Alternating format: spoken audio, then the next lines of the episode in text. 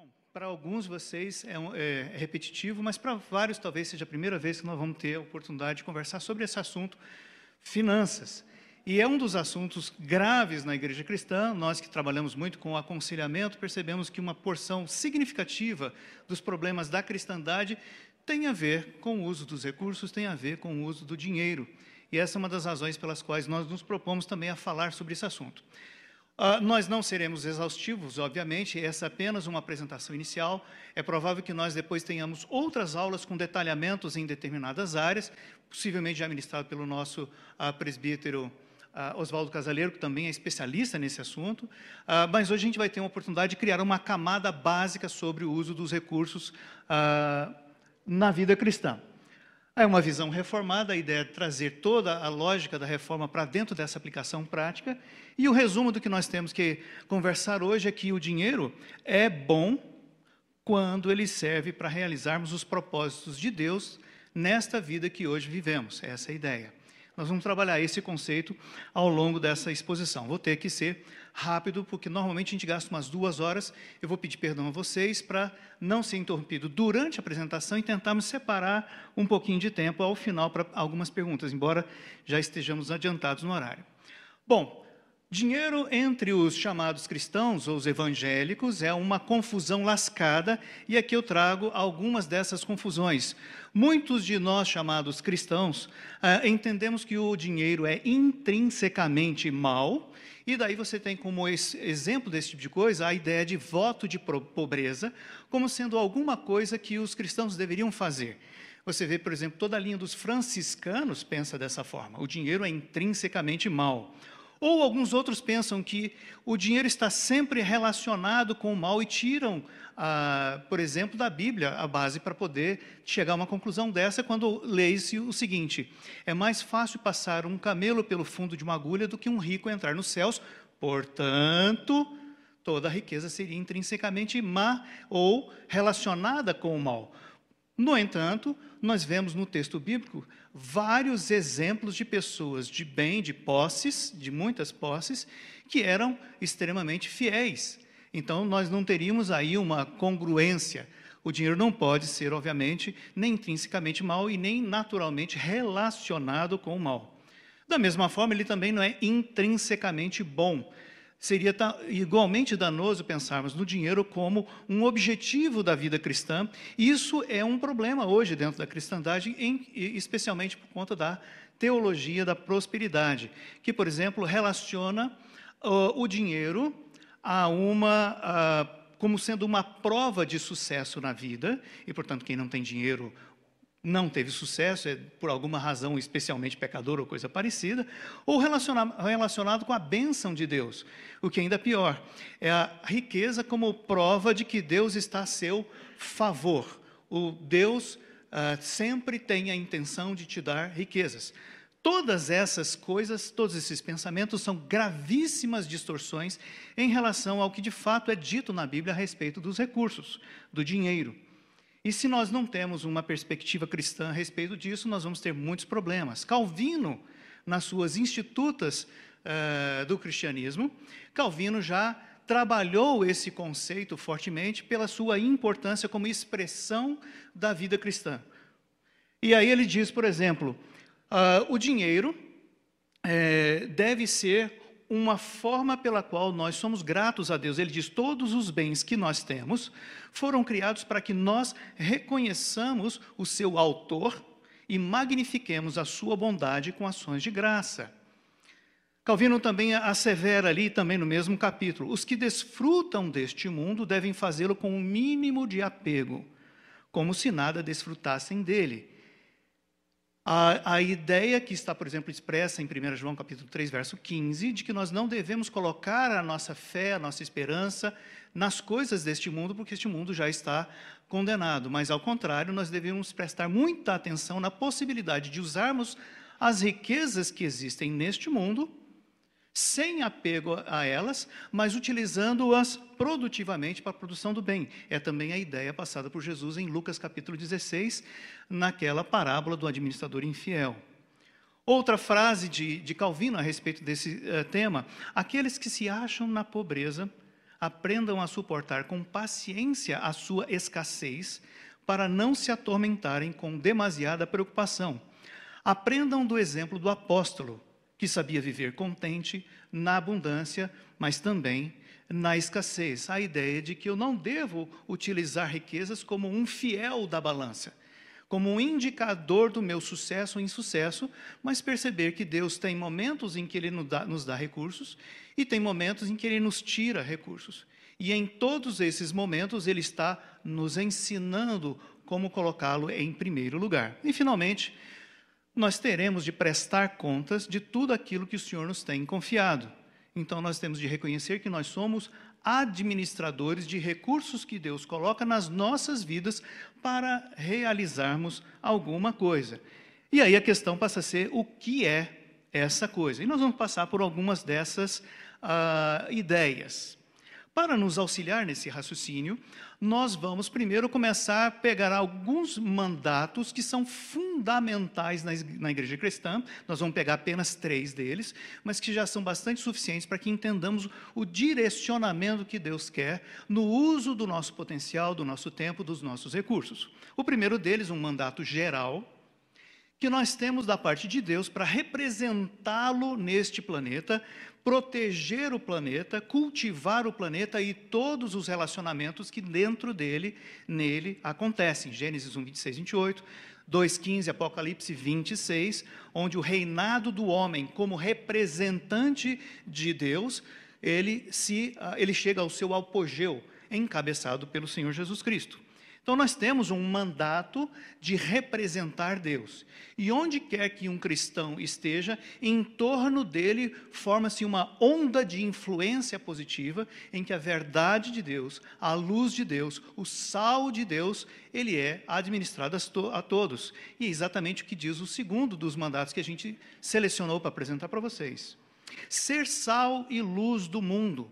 Mateus capítulo 5, versos 13 a 16 nos deixam muito claro que todo crente, onde quer que ele esteja, ele deve salgar e ele deve iluminar.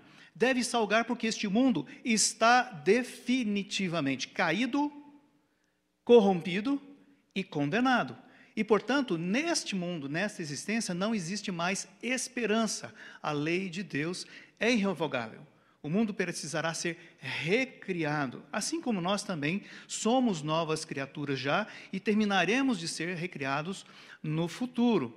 Mas hoje, ainda durante esse tempo da queda, em que o pecado está em todos os lugares misturados a tudo, cada cristão é responsável por impedir que o apodrecimento do mundo seja tão rápido quanto poderia ser. Quando não há cristãos, a consequência é grave. Como não havia sequer dez justos em Sodoma e Gomorra, esta foi a razão pela qual a ira de Deus se abateu eh, sobre aquela cidade, retirando o único deles que poderia ser chamado de um justo. É importantíssimo que nós entendamos isso e como isso se conecta com o mandato de Deus de nós sairmos andando pelo planeta e preenchendo todos os espaços com a luz e com o sal de Deus.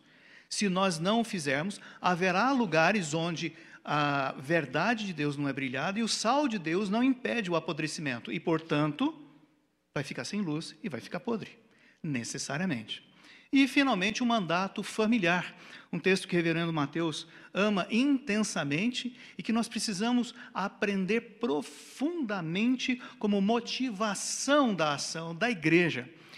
Nós devemos ir, enquanto nós irmos, eh, vamos, nós estamos andando, nós estamos nos uh, dirigindo a todos os lugares, nós vamos testemunhando da verdade de Deus, fazendo discípulos e batizando-os, plantando-os dentro da família de Deus e necessariamente ensinando a cada um deles a guardar tudo o que Jesus ensinou, e o reverendo hoje asseverou fortemente que esse tudo significa toda a lei, todas as coisas sem reservas.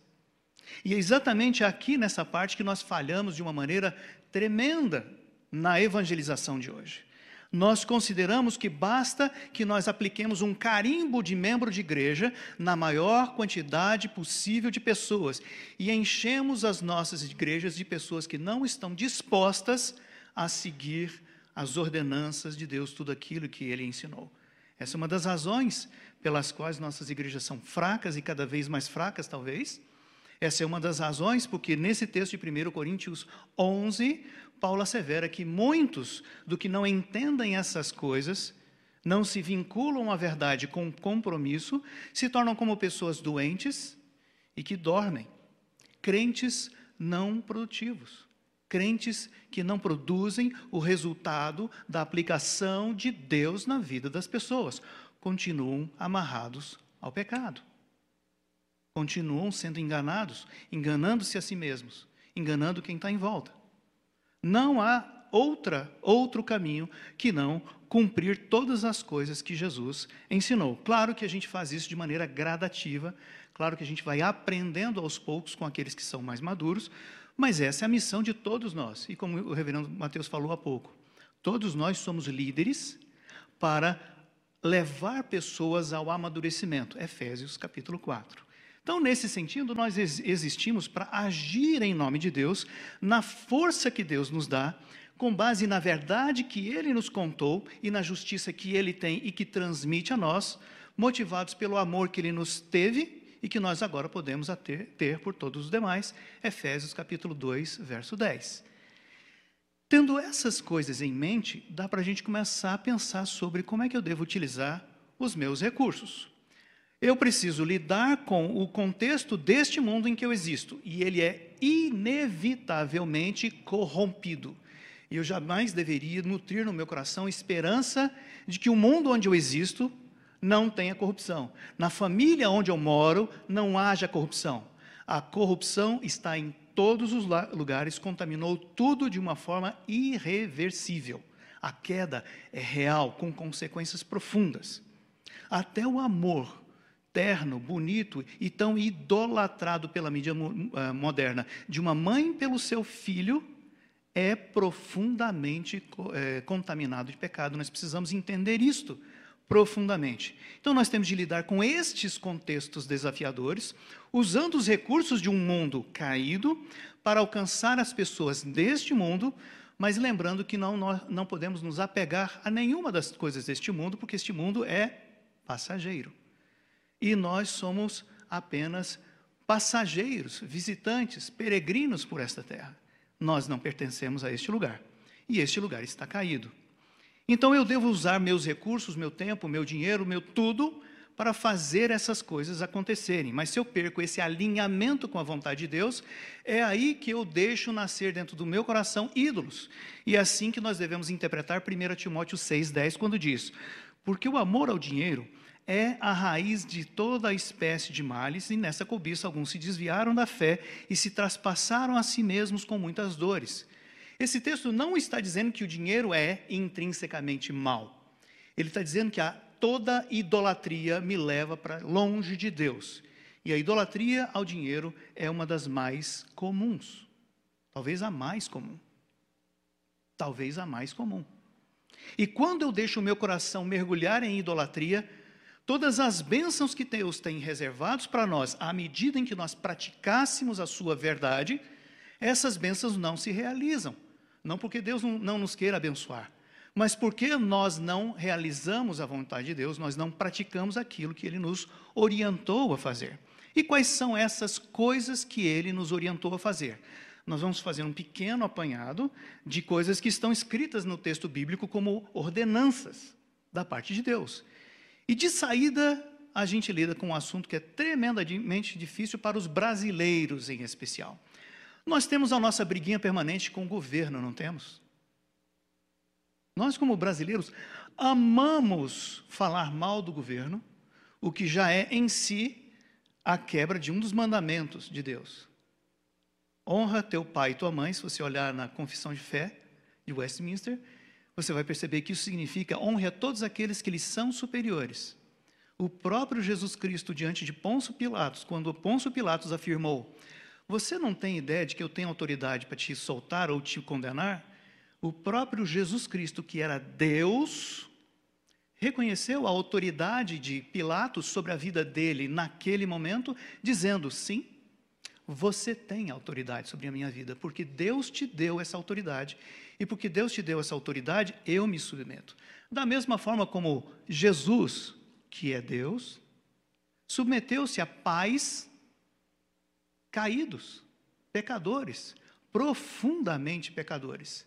Mesmo sendo Deus, ele se submeteu à autoridade dos seus pais, está lá em Lucas capítulo 4, pela simples razão de que essa é a ordem explícita de Deus. Ponto. Da mesma forma, nós devemos entender biblicamente que nós estamos debaixo da autoridade de governantes. Romanos 13 fala isso de uma maneira magistral. Nós devemos entender, por exemplo, por Romanos 13, de que Deus designou as autoridades deste mundo para o nosso bem. Isto não quer dizer que essas autoridades só façam o bem. Se eu quisesse interpretar dessa, dessa maneira, eu entraria num tremendo contrassenso, porque nem eu, que sou crente, faço somente o bem, quanto mais aqueles que nem são crentes. Nenhuma pessoa faz o bem. Todos nós nos desviamos, a uma só nós nos perdemos. Salmos e Romanos capítulo 3. Então não é porque a autoridade só faz o bem que nós devemos a ela honra, respeito. Nós fazemos isto, honramos a essas autoridades porque Deus mandou que a gente fizesse isto. E Deus é que providencia, pela sua graça geral, que essas autoridades nos façam bem também. Nós estamos aqui hoje num salão confortável, razoavelmente confortável, as luzes estão acesas, porque lá a usina de, de Furnas está funcionando, o sistema de distribuição brasileiro está funcionando reverendo falou hoje sobre leis de trânsito. Nós não morremos mais intensamente nas estradas brasileiras, porque boa parte de nós cumpre ao menos um tanto essas leis, essas regras, que foram concebidas pelas autoridades do nosso tempo para o nosso bem. E se nós formos pensar, nós estamos absurdamente rodeados de uma quantidade enorme de provas de que Deus providencia que essas autoridades, mesmo caídas, nos abençoem. Isso não quer dizer que nossa obediência e honra às autoridades implique que nós não, não devemos confrontá-las jamais. O contrário, a Bíblia também está cheia de exemplos de confrontação para com autoridades, mas sempre do jeito certo sempre do jeito certo. E há jeitos fabulosos de nós confrontarmos as autoridades do nosso tempo, previstas inclusive em lei, e que nós, os crentes, raramente aproveitamos, raramente utilizamos. Com isso, eu quero dar a ideia de que Deus ordenou as autoridades e, por causa disso, os tributos que nós pagamos são justos. E o próprio Senhor Jesus Cristo pagou o tributo pagou o tributo para que essas autoridades constituídas por Deus façam o bem em nosso favor. E nós devemos fiscalizar o comportamento delas e contestá-las todas as vezes que elas se afastarem desses objetivos. Então, nesse sentido, não está na nossa esfera administrar o dinheiro que é tributo. Quando esse dinheiro chega, entre aspas, às nossas mãos, a primeira coisa que nós devemos fazer é entregar para a autoridade, porque esse dinheiro não é seu. E se você inventar de botar a mão nesse dinheiro, tenha certeza, você está quebrando a lei de Deus e você está atraindo ira de Deus para o teu lado, o que nunca é uma boa ideia. Romanos 13 diz: é necessário que lhes estejais sujeitos às autoridades, não somente por causa do temor da punição, mas também por dever de consciência, por esse motivo também pagais tributos, porque são ministros de Deus, atendendo constantemente a este serviço, o teu bem. Pagai a todos o que ele é devido. A quem tributo, tributo. A quem imposto, imposto. A quem respeito, respeito. A quem honra, honra. Ou, mais para frente, Jesus tratando, mais para trás, pagando, uh, tratando de pagamento de imposto, diz: Dai a César o que é de César, porque Deus designou César para ter poder sobre aquelas coisas. a organização do império, a construção das estradas, a manutenção do sistema judiciário, para o qual, inclusive, o apóstolo Paulo apelou e teve a sua vida esticada por um tempo bastante interessante. Ele poderia ter sido morto antes. Ou em Marcos ah, 17, 24, quando o próprio Jesus paga imposto. Outros textos sobre isso, Tito 3.1, Efésios 6.2, 1 Pedro 2.13, todo esse material vai estar à disposição da igreja para consultar depois. Ah, outra prioridade que não cai no entendimento fácil da gente é a questão dos dízimos. Ora, o reverendo Augusto Nicodemos, em um livro relativamente recente, uh, O Culto Segundo Deus, trouxe uma uh, análise exegética das Escrituras, mostrando que Uh, na nova aliança, o Novo Testamento, nós não estamos debaixo do mandamento objetivo e estrito do dízimo judaico. Calma, espera um pouco. Isto não quer dizer que nós não devamos contribuir na igreja. Isso quer dizer que a forma de ser do dízimo no Velho Testamento tinha um propósito específico. Havia uma tribo que não havia recebido terras. Que tribo era esta? Os levitas não receberam terras. Eles receberam outra herança da parte de Deus, que era o cuidar de todo o conjunto de elementos que fazia a nação judaica ser a nação judaica. Eles eram o serviço público de Israel. Eles cuidavam de tudo aquilo que mantinha a identidade nacional, que toda ela girava em torno do culto a Deus, porque era uma nação teocrática. Então, cada uma das demais tribos pagava 10% na direção dos levitas. E os levitas utilizavam esse dinheiro tanto para o seu próprio sustento como para o cuidado com o templo. Então, quando nós lemos em Malaquias 3, aquela frase sobre vocês estão me roubando os dízimos, trazei a casa, Senhor, os dízimos e tudo mais, isso tem de ser interpretado exegeticamente à luz da lei debaixo da qual eles estavam, que era a lei de Moisés. Nós não estamos debaixo da lei de Moisés. Porque se nós estivéssemos, o dízimo que nós recolhemos deveria ser mandado para onde? Para a casa do tesouro, que aliás nem existe mais, porque o templo não existe mais. Seria impossível. Então, o reverendo Augusto de Nicodemos trata dessas questões não para desfazer a ideia de que nós devemos contribuir financeiramente na igreja, mas para colocar as ideias no lugar certo e não ficarmos debaixo de ordenanças judaicas que não são mais relevantes, embora tenham o seu significado para nós. O que ele diz é que aquilo era referencial para nós. E a ideia de 10% é uma excelente ideia como referencial, mas não existe um número para aqueles que estão debaixo da nova aliança. Não existe.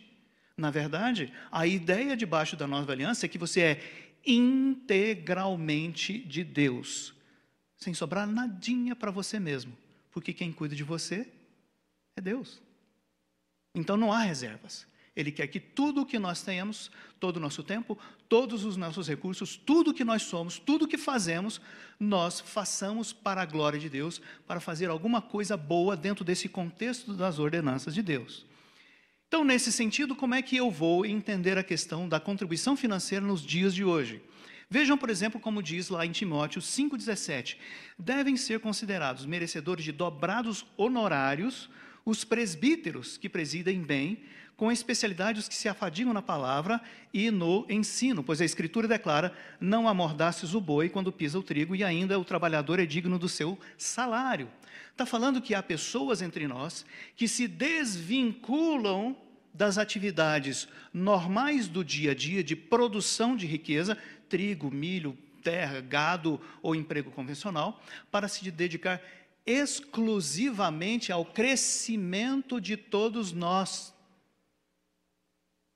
essas pessoas que gastam seu tempo com isto, que é uma atividade da maior nobreza que você possa imaginar, devem ser sustentadas. Se você acha isso difícil, olha esse texto de Gálatas 6,6. Olha a pancada.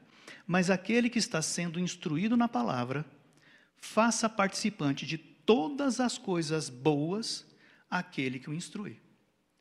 Meus queridos, é uma vergonha nacional para a igreja brasileira o volume de pastores, a quantidade de pastores que gastam seu tempo exclusivamente para nutrir e alimentar os seus rebanhos, mas não são adequadamente tratados, não são adequadamente supridos pelas respectivas igrejas, descumprindo frontalmente ordenança de Cristo para as nossas vidas. Não estou querendo dizer que um, um pastor deva é, ir para a Disney todo ano porque sobra dinheiro para isso. Eu estou querendo dizer que nós devemos ser fiéis para aqueles que são, têm sido fiéis para conosco, nutrindo o rebanho adequadamente. E se um pastor não nutre adequadamente o seu rebanho, ou muda o pastor, ou você busca uma igreja em que isso aconteça. Ponto. Essa é a regra.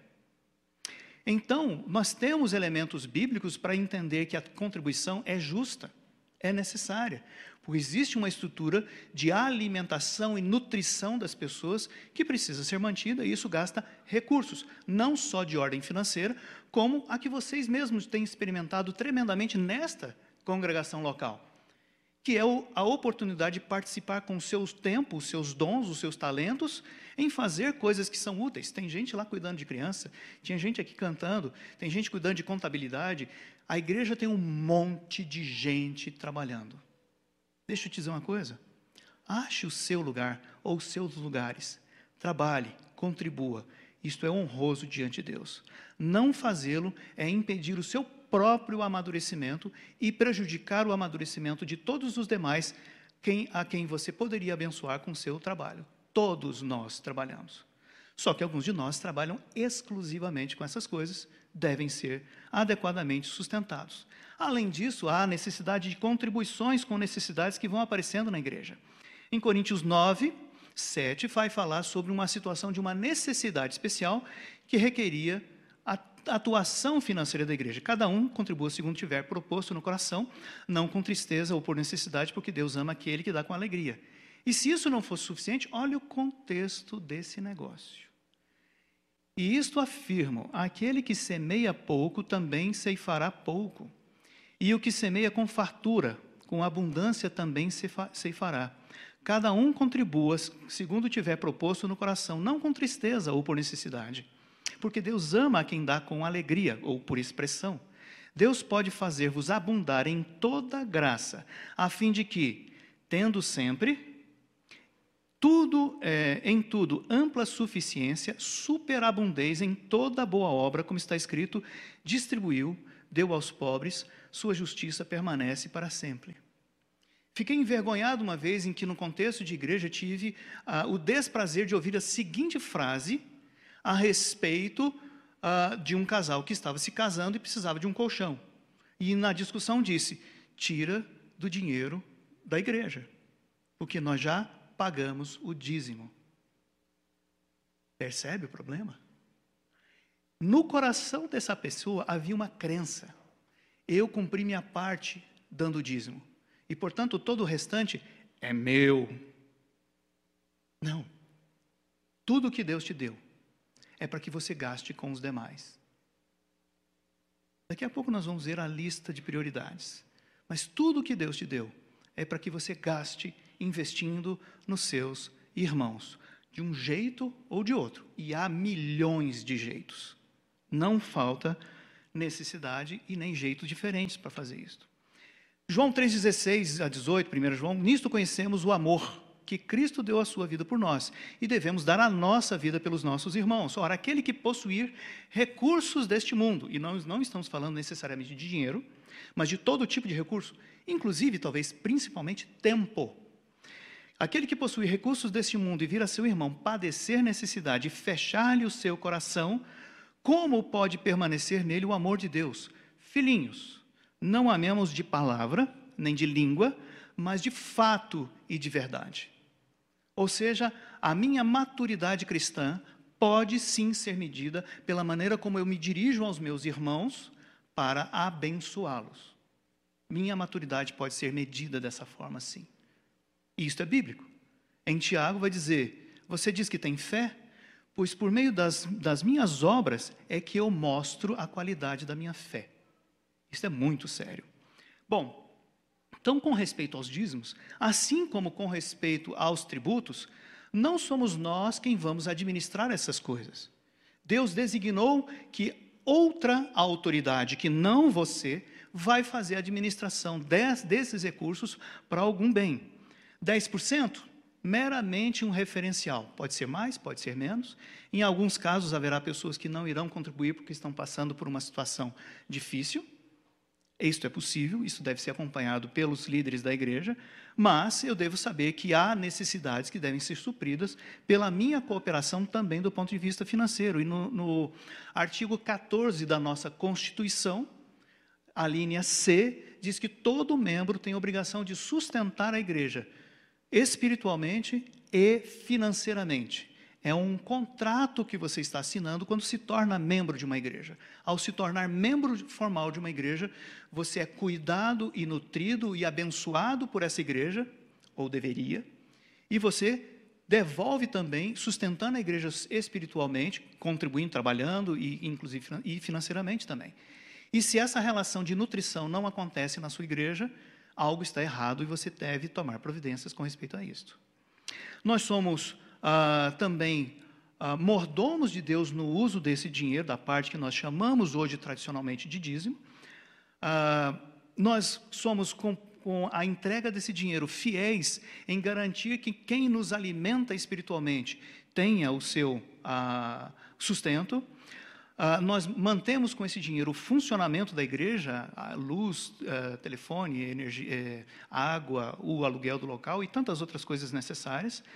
Nós também treinamos em nosso coração a submissão e a humildade, sabendo que nós não dependemos desse dinheiro, nós podemos entregar, e agora sim eu começo a aprender a ter desapegos, desapego para com as coisas deste tempo. Isso nos leva ao seguinte raciocínio esquemático. Pensa em todo o dinheiro que você, de alguma forma, toca, trisca. Nós chamamos isso de total ou bruto. Desse dinheiro, uma parte é tributo para César. Dai a César o que é de César, para que ele faça o que Deus mandou ele fazer. E fiscalize César, tá? Tem um monte de jeitos. Então é César quem vai administrar esses recursos em nosso favor, em nome de Deus.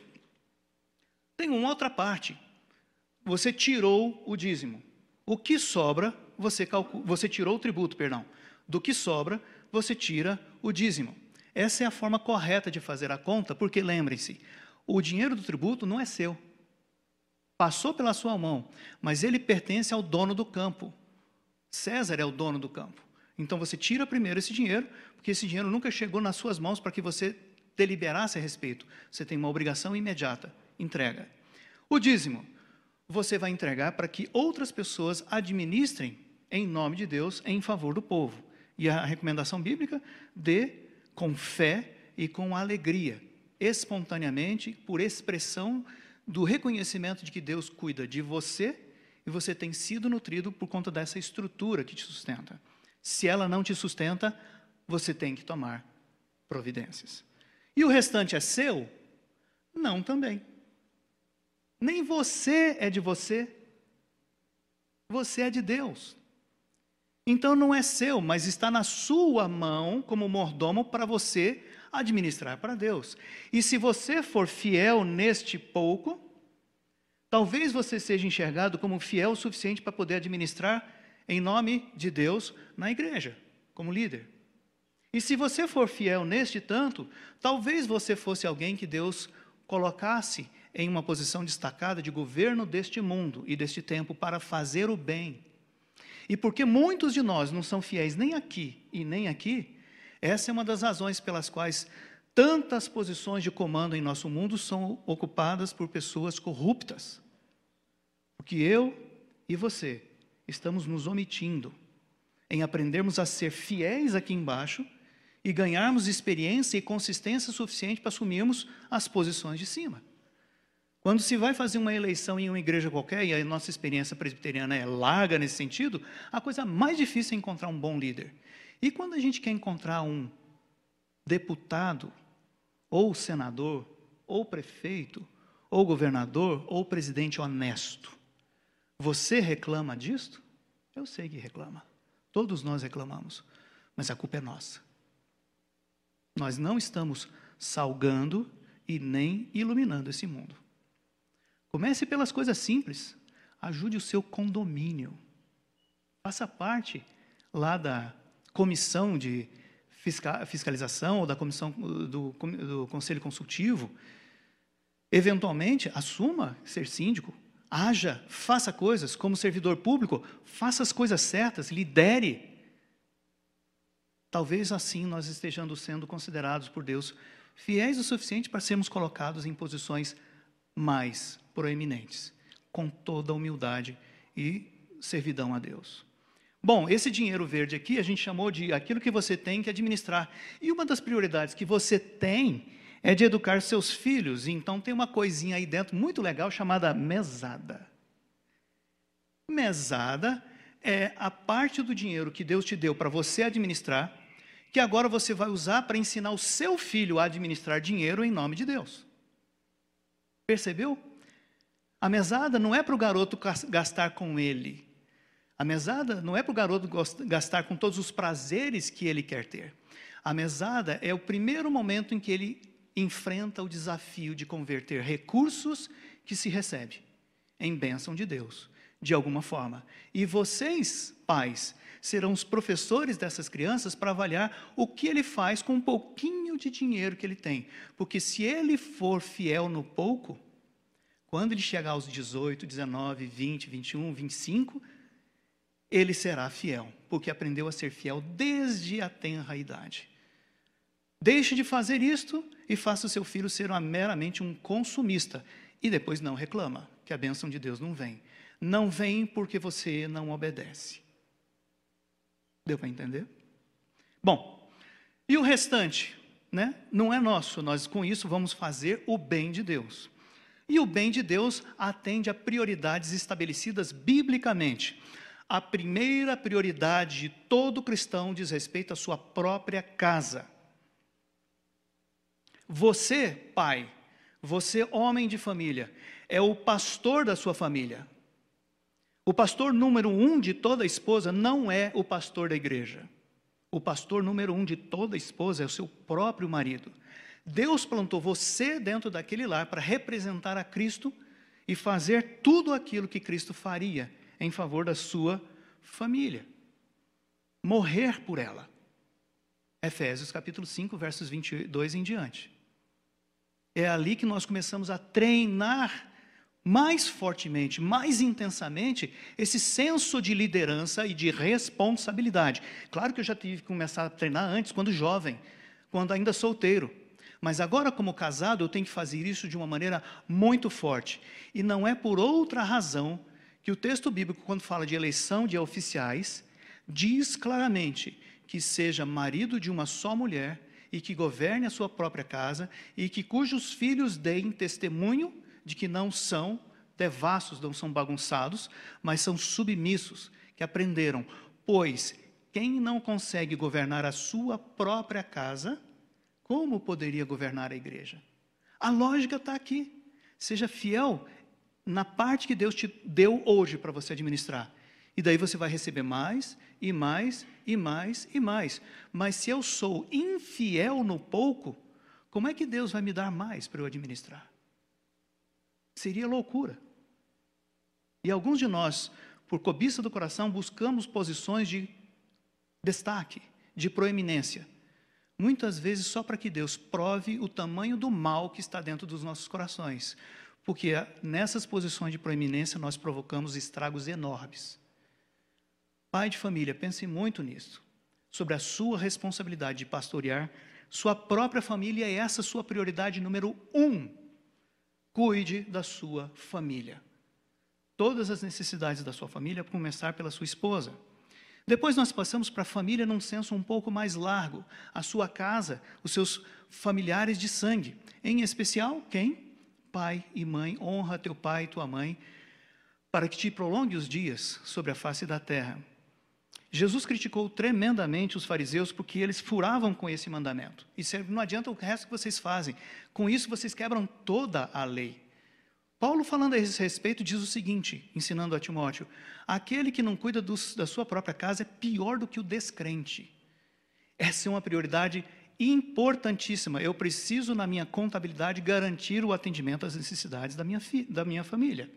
Mas eu posso aumentar isso um pouco e me lembrar da minha família da fé, da igreja, das pessoas que creem em Cristo, estar sempre disposto a ajudar os meus irmãos na medida em que eles têm necessidade. Gálatas 6:10, Efésios 4:28, trabalhe com as suas próprias mãos para ganhar o suficiente para você e ter com que ajudar ao necessitado. É ordenança bíblica. E finalmente eu poderia dizer, chegamos lá em atendimento às necessidades deste mundo, mesmo as pessoas não crentes. Mas vejo que isso está em último lugar. E muitas vezes nós, por uma visão espírita ou de alguns ramos católicos, nós atendemos à necessidade daquele que não é crente e esquecemos da necessidade da nossa família. Bom, é novamente burlar a lei de Deus como se Deus fosse bobinho e chamá-lo de mentiroso. Nós precisamos adotar a, a, visão correta da ordem que Deus nos colocou às nossas responsabilidades. Bom, significa que eu não tenho tempo nem dinheiro para prazeres. Certo ou errado? Todas as coisas que são prazer nesse mundo, quando se tornam ídolos, são igualmente nefastas e indesejáveis e devem ser expelidas do seu coração. Rogue a Deus por isto. E aí tem os textos que a gente, inclusive, já deu uma, uma, uma lida nele, né? Mas há lugar na Bíblia para o prazer? Claro que há. O próprio jardim onde Deus criou o homem e mulher chamava-se Jardim do Éden, que significa jardim de prazer. E em todo o texto bíblico você vê isso o tempo todo. Deus se preocupando em que nós tenhamos, mesmo durante esse tempo caído, prazer. Então, há lugar para o prazer na Bíblia? Claro que há. Olha só, agrada-te do Senhor e Ele satisfará aos desejos do teu coração. Mas desde que eu me agrade da lei do Senhor e a cumpra. É dentro dessa estrutura das ordenanças de Deus que o prazer se realiza. Esta é a razão pela qual uma viagem em família é plenamente justificável, deve ser feita, porque ela pode contribuir com o crescimento da sua família. Isto é importante. Agora, se eu uso uma viagem como ídolo, então ela levaria, levará a minha família para longe de Deus. Se os meus filhos, ao receber a mesada, compram brinquedos que vão causar dissensão, brigas entre eles, usaram dinheiro para provocar brigas. Mas se eles conseguem aprender a encontrar um jeito de usar dinheiro para provocar bênção mútua, então eles andaram na direção de Deus. E pode ser por meio de um brinquedo, que possa ser de fato compartilhado e não disputado. Essa é a lógica. Mas eu preciso me organizar para fazer essas coisas. Jesus, comentando sobre essa questão da nossa organização, diz: Pois qual de vós, pretendendo edificar uma torre, não se assenta primeiro para calcular a despesa e verificar se tem os meios para concluir? Planejamento é bom. Lá em Provérbios diz: nós devemos fazer planos e estar prontos para entender que Deus dirige os passos. Mas nós devemos fazer planos. E é nesse sentido que você deve aprender a ter uma estrutura de raciocínio que permita você saber que você está na direção de cumprir o que Deus mandou você fazer. E uma das formas boas de fazer isso, e já é amplamente disseminada no tempo de hoje, na cultura moderna, é a ideia de você criar objetivos, metas, planos, controles e uma boa execução disto. Isso não é de hoje, sempre foi assim. Hoje a gente fala mais frequentemente, como o reverendo estava falando sobre liderança. Mas a gente se esquece de que isso aqui tem que incluir a nossa vida espiritual. Objetivos. Objetivo é dizer o que eu preciso fazer que realiza o bem de Deus. Um objetivo deve ser factível, eu devo poder realizá-lo deve ser coerente e deve ser consistente com a Bíblia, com os mandamentos de Deus. Eu devo poder é, governá-lo. Quando eu era moleque, eu queria ser astronauta e ir para a Lua. É um péssimo objetivo.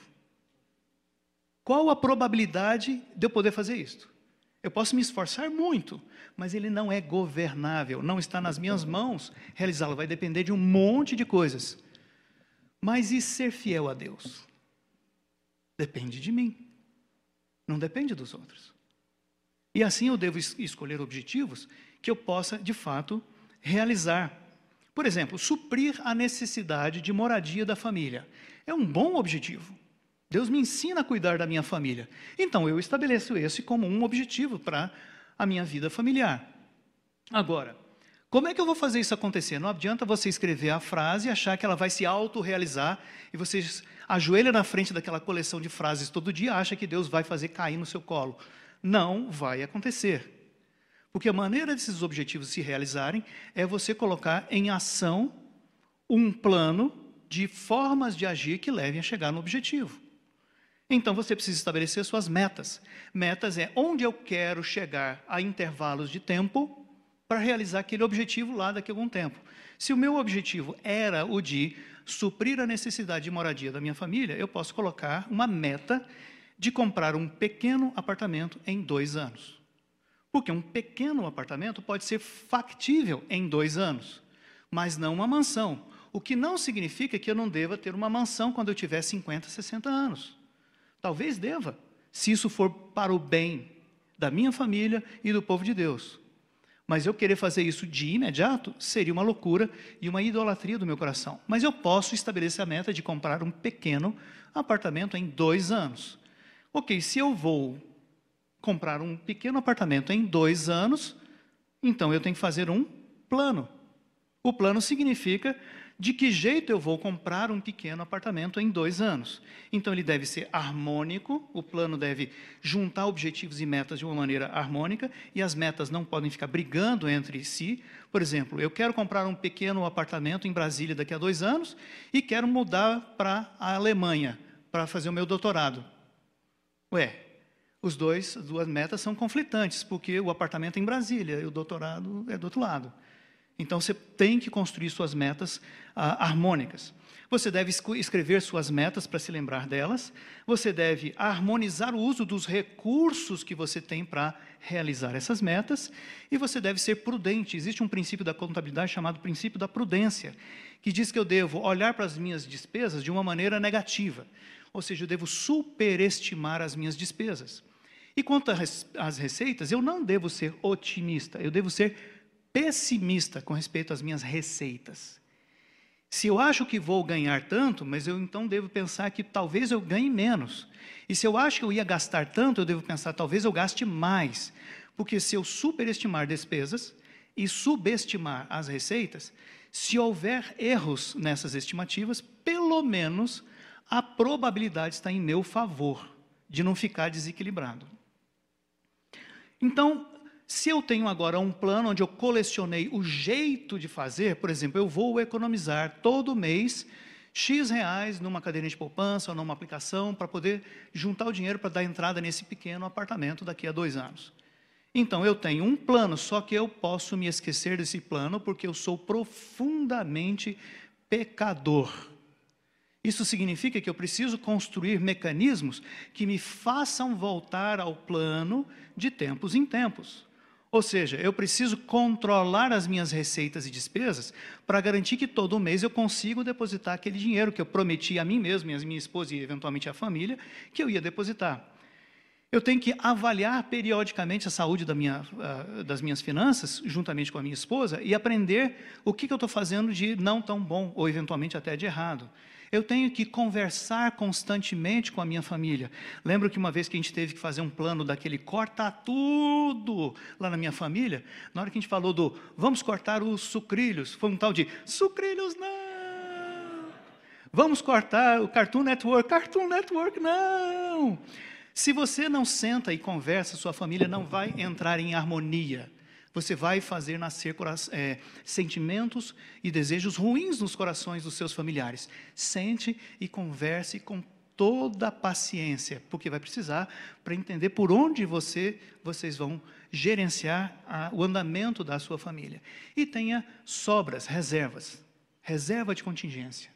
Guarde uma porção de dinheiro para aquilo que você não, não tem certeza que vai acontecer, mas pode acontecer. Um acidente, uma doença. Guarde reservas inclusive para ter com que ajudar ao necessitado. Efésios 4, 28. E, finalmente, uma boa execução. O plano é só uma guia, é só um roteiro, mas a resposta certa vem de Deus. Então, reavalie constantemente para saber se você está num, numa direção boa e corrija o plano. O plano é feito para você mexer, para você corrigir, para você amadurecer. E a tua maturidade e a maturidade do teu plano andam juntas, tá? Muito bem. Como é que eu controlo finanças? Vou ter que correr muito, porque já passou do horário. Tem dois conceitos fundamentais numa contabilidade muito simplista que nos ajudam a, a entender as contas. Ah, esses dois conceitos fun fundamentais são resultado operacional e balanço patrimonial. E aqui tem uma confusão tremenda na cabeça das pessoas. É porque elas simplesmente fazem das duas uma coisa. Ou elas, elas controlam as suas finanças pelo resultado, eh, pelo dinheiro saldo do banco, e aí se esquecem de tudo que é cheque que está voando, que é cartão de crédito que vai cair, ah, ou então ah, elas eh, colocam naquela planilhinha todas as contas de uh, financiamentos que elas estão fazendo, de dívidas que elas estão fazendo. Mas quando nós usamos a expressão resultado operacional, o que nós estamos querendo avaliar é quanto dinheiro você consegue fazer sobrar a partir do, da tua produção de riquezas, diminuído daquilo que você consome para existir, para funcionar, por isso é chamado de operacional. Então é uma conta menor. Então eu ponho ali as minhas receitas, o meu ganho de dinheiro, o meu ganho de emprego, do Uber, mas eu não ponho, por exemplo, a, o rendimento de aplicações financeiras. Porque a aplicação financeira é um, é um rendimento de um dinheiro que já existe no plano patrimonial. Então ele fica do lado de lá. Já foi dinheiro que rodou, ele não entra no meu operacional. Eu quero saber o seguinte: qual o tamanho do meu motor e se o meu motor empurra a minha lancha para frente, ou se eu fico parado no mesmo lugar, ou se eventualmente o meu motor não é nem capaz de suplantar a correnteza que está me levando para a cachoeira. No primeiro caso, eu tenho superávit, sobra mais dinheiro do que eu gasto. No segundo caso, zero a zero, eu fico no mesmo lugar. Eu gasto tudo aquilo que eu recebo. Terceiro caso, eu gasto mais do que eu recebo, do que eu ganho. Nesse caso, falta todo mês. Nesse caso, você será sempre um necessitado a ser ajudado por alguém, principalmente pela sua família. Aí você fica com vergonha. Aí você pede empréstimo no banco. Aí o banco é escravidão a Satanás, tá, gente? É, é isso aí que é. O presbítero Oswaldo um dia vai nos falar mais detalhes sobre isso. É escravidão a Satanás. Você está vendendo a você mesmo, vendendo a você mesmo como escravo ao banco, porque ele vai te cobrar uma taxa escorchante. É assim que eles ganham dinheiro. E eles têm que ganhar dinheiro pelos que pagam e pelos que não pagam. Então a taxa tem de ser escorchante mesmo. E aí você pede empréstimo no banco e passado um tempo você vai ter que recorrer à sua família com um buraco muito maior. Você foi bênção ou maldição na vida da sua família? Ou da sua igreja? Percebeu que a responsabilidade é sua? Então, o meu motor me diz o quanto eu consigo andar para frente. E eu sempre tenho de ter superávit para que eu tenha como ajudar ao necessitado tem de sobrar. Então, as minhas despesas devem ser encolhidas ao máximo. Já o meu balanço patrimonial é o que eu faço com o dinheiro que sobrou. Suponha que depois de um mês você ganhou tanto, você consumiu tanto e sobrou, sobraram mil reais. Você vai agora tratar esse dinheiro como as sobras, o patrimonial. E agora você vai é, decidir como você vai usar esse dinheiro da melhor forma possível. Nas receitas uh, e despesas operacionais, não entram pagamentos de dívida, não entram os investimentos, entram despesas de educação, alimentação, moradia, custos com o seu carro, não o financiamento do carro, mas o custo de ter um carro, é, lazer, dízimos e doações regulares você mantém ali, uh, todas as receitas de trabalho entram aqui no operacional. A Bíblia me manda ganhar mais. A Bíblia me manda buscar ter recursos para ter como ajudar ao necessitado. Eu tenho que produzir mais do que eu gasto. É muito importante. Então, devo lembrar que é sábio buscar aumentar as minhas receitas na medida do que é legítimo, biblicamente falando, e também reduzir as despesas. Mas cuidado com os limites. Por exemplo, a Bíblia diz que eu não posso frustrar a paga do jornaleiro. E o jornaleiro não é o cara da banca de jornais. Jornaleiro é a pessoa que vive do dinheiro que você paga para ela. É a diarista, é a empregada doméstica, é aquela pessoa que depende daquele dinheiro para poder viver. É aquela pessoa que recebe o dinheiro, compra a comida do dia e vive no dia. É por isso que aquela parábola de Jesus sobre os ah, homens que foram chamados para trabalhar às nove da manhã, ao meio-dia e às cinco da tarde, ele pagou a mesma coisa para todos eles. Por quê? Porque o pagamento era o dinheiro para se alimentar no dia. Não seria justo biblicamente falando, pagar menos do que uma pessoa precisa comer num dia. E os ouvintes daquela parábola não entendiam isto distorção dos mandamentos bíblicos. Então tem que ter cuidado, não posso pegar, por exemplo, rubricas como saúde e diminuí-la excessivamente.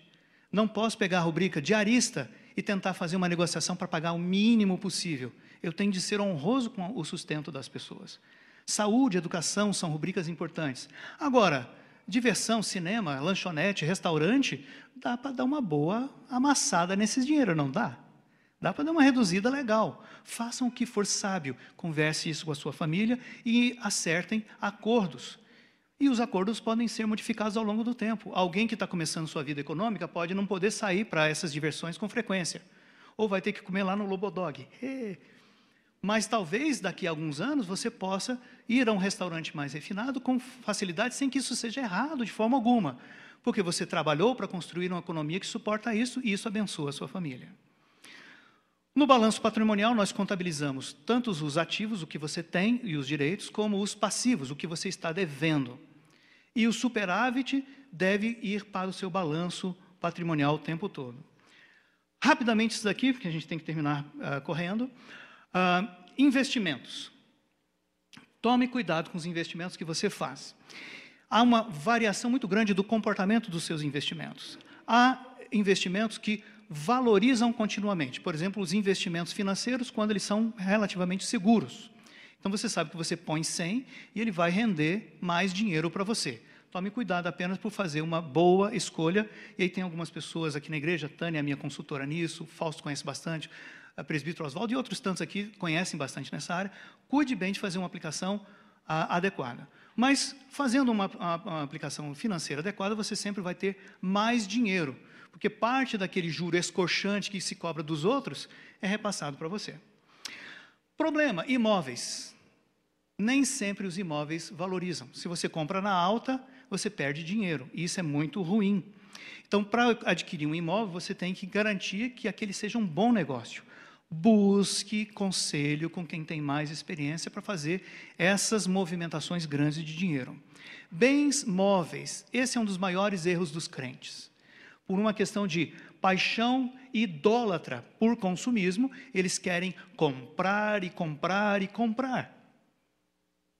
Acontece que nem todos os bens que você compra produzem para você ou para sua família um bem ou uma bênção correspondente ao preço que você pagou.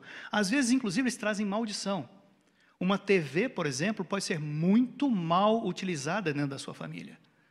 Uma assinatura de TV a cabo, pode te levar para caminhos muito ruins. Então você gastou e ainda tem maldição em contrapartida. Não. Se você vai adquirir bens móveis, calcule para que esse bem, de fato, ah, produza bênção na sua vida. Conheci um caso de uma pessoa, uma senhora, que muito, ah, uma economia muito fraca, muito pobre, comprou um carro, porque sempre teve o, o sonho, o desejo de ter um carro. Detalhe: nem carteira de motorista ela tinha. Idolatria. Idolatria. Reformas. Se uma reforma melhora o ambiente da sua casa para atender às necessidades da sua família, ou cria condições na sua casa para você receber melhor os teus irmãos, pode ser uma boa decisão. Se você vai fazer uma reforma apenas para gastar com seus próprios prazeres, pode ser uma péssima decisão. Viagens especiais, vai ter de fazer faz parte da nossa cultura e não é ruim. Será ruim se você não gerenciar bem. Mas se você gerenciar bem para que produza bênção, para que seja em acordo, seja gostoso, seja bem feito, bem planejado e seja na época certa, pode funcionar muito bem. Festas especiais é inevitável. Né? Festa dos 15 anos da sua filha, esquece, você vai ter de fazer. Festa do casamento da sua filha, dos seus filhos, você vai ter de fazer. Economize para essas coisas. Festas das bodas. E lembre-se das doações especiais. Às vezes aparece alguém na igreja precisando de uma cirurgia daquelas. E a igreja tem que se juntar para poder ajudar. Tem de fazer isso. Então, doações especiais é uma rubrica que você também tem que botar dentro do teu plano orçamentário.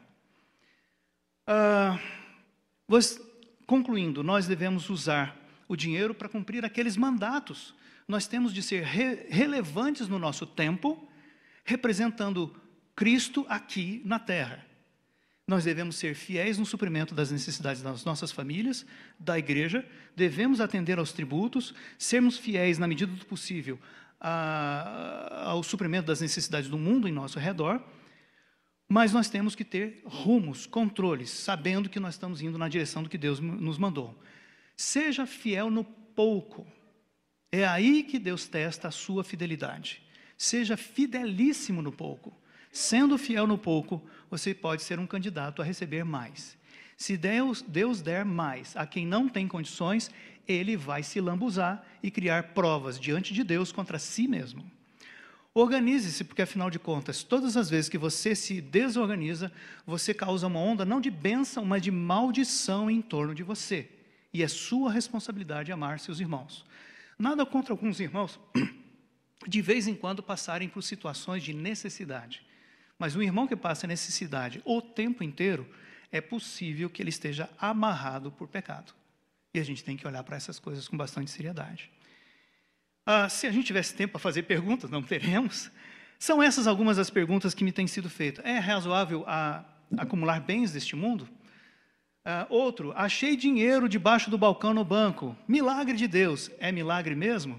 E aí, quando a gente contou para a pessoa que fez essa pergunta, ela desmontou na hora. Comprei o bem hoje porque Deus quer me abençoar. Ah, então é isso? Né? Você compra porque você sentiu no seu coração que esse é o jeito que Deus quer te abençoar. Não. Deus deu uma, ordem para que você seja organizado e controle o seu coração por meio do domínio próprio.